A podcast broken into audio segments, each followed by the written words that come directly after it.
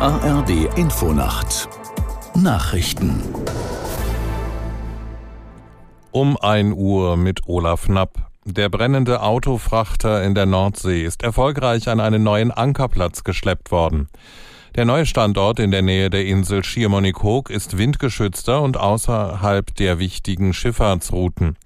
Wie es jetzt weitergeht, erklärt Laura Janke. Vom Rauch ist an Bord nur noch wenig zu sehen. Das Feuer soll sich weiter abgeschwächt haben. Allerdings ist unklar, wie es im Schiffsinneren aussieht. Das wollen sich Experten vom Bergungsteam deshalb möglichst bald anschauen. Geplant ist, mit Hilfe von Sauerstoffgeräten einen Blick unter Deck zu werfen. Dann könnte sich entscheiden, wann das Schiff in einen Hafen geschleppt werden kann. Denn die Gefahr, dass die Stahlwände aufreißen und Öl heraussickert, ist weiterhin nicht gebannt.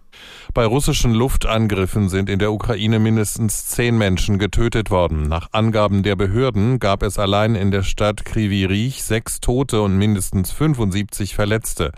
Aus der Nachrichtenredaktion Felix Tenbaum. Ziele der Angriffe in der Heimatstadt von Präsident Zelensky waren demnach ein neunstöckiges Wohnhaus und ein Universitätsgebäude.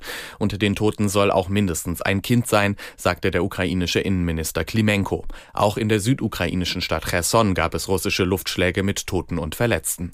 Russland meldet seinerseits Angriffe der ukrainischen Armee. Laut Moskau hat es unter anderem in der besetzten Stadt Donetsk und in der Region Saporischia Raketenangriffe der Ukraine gegeben.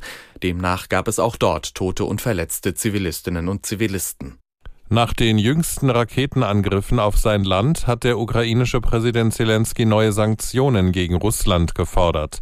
Der weltweite Druck auf Moskau müsse deutlich steigen, sagte Zelensky in seiner abendlichen Videoansprache. Er verlangte Exportverbote unter anderem für Materialien, die Russland helfen, seine Waffenproduktion am Laufen zu halten.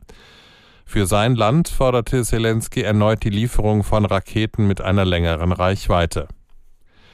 Der frühere brasilianische Fußballstar Dani Alves muss sich in Spanien vor Gericht verantworten. Eine junge Frau hat ihm vorgeworfen, sie in der Toilette eines Nachtclubs in Barcelona vergewaltigt zu haben.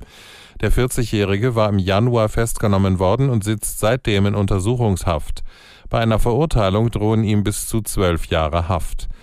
Alves spielte früher bei Topclubs wie dem FC Barcelona und Paris Saint-Germain. Soweit die Meldungen.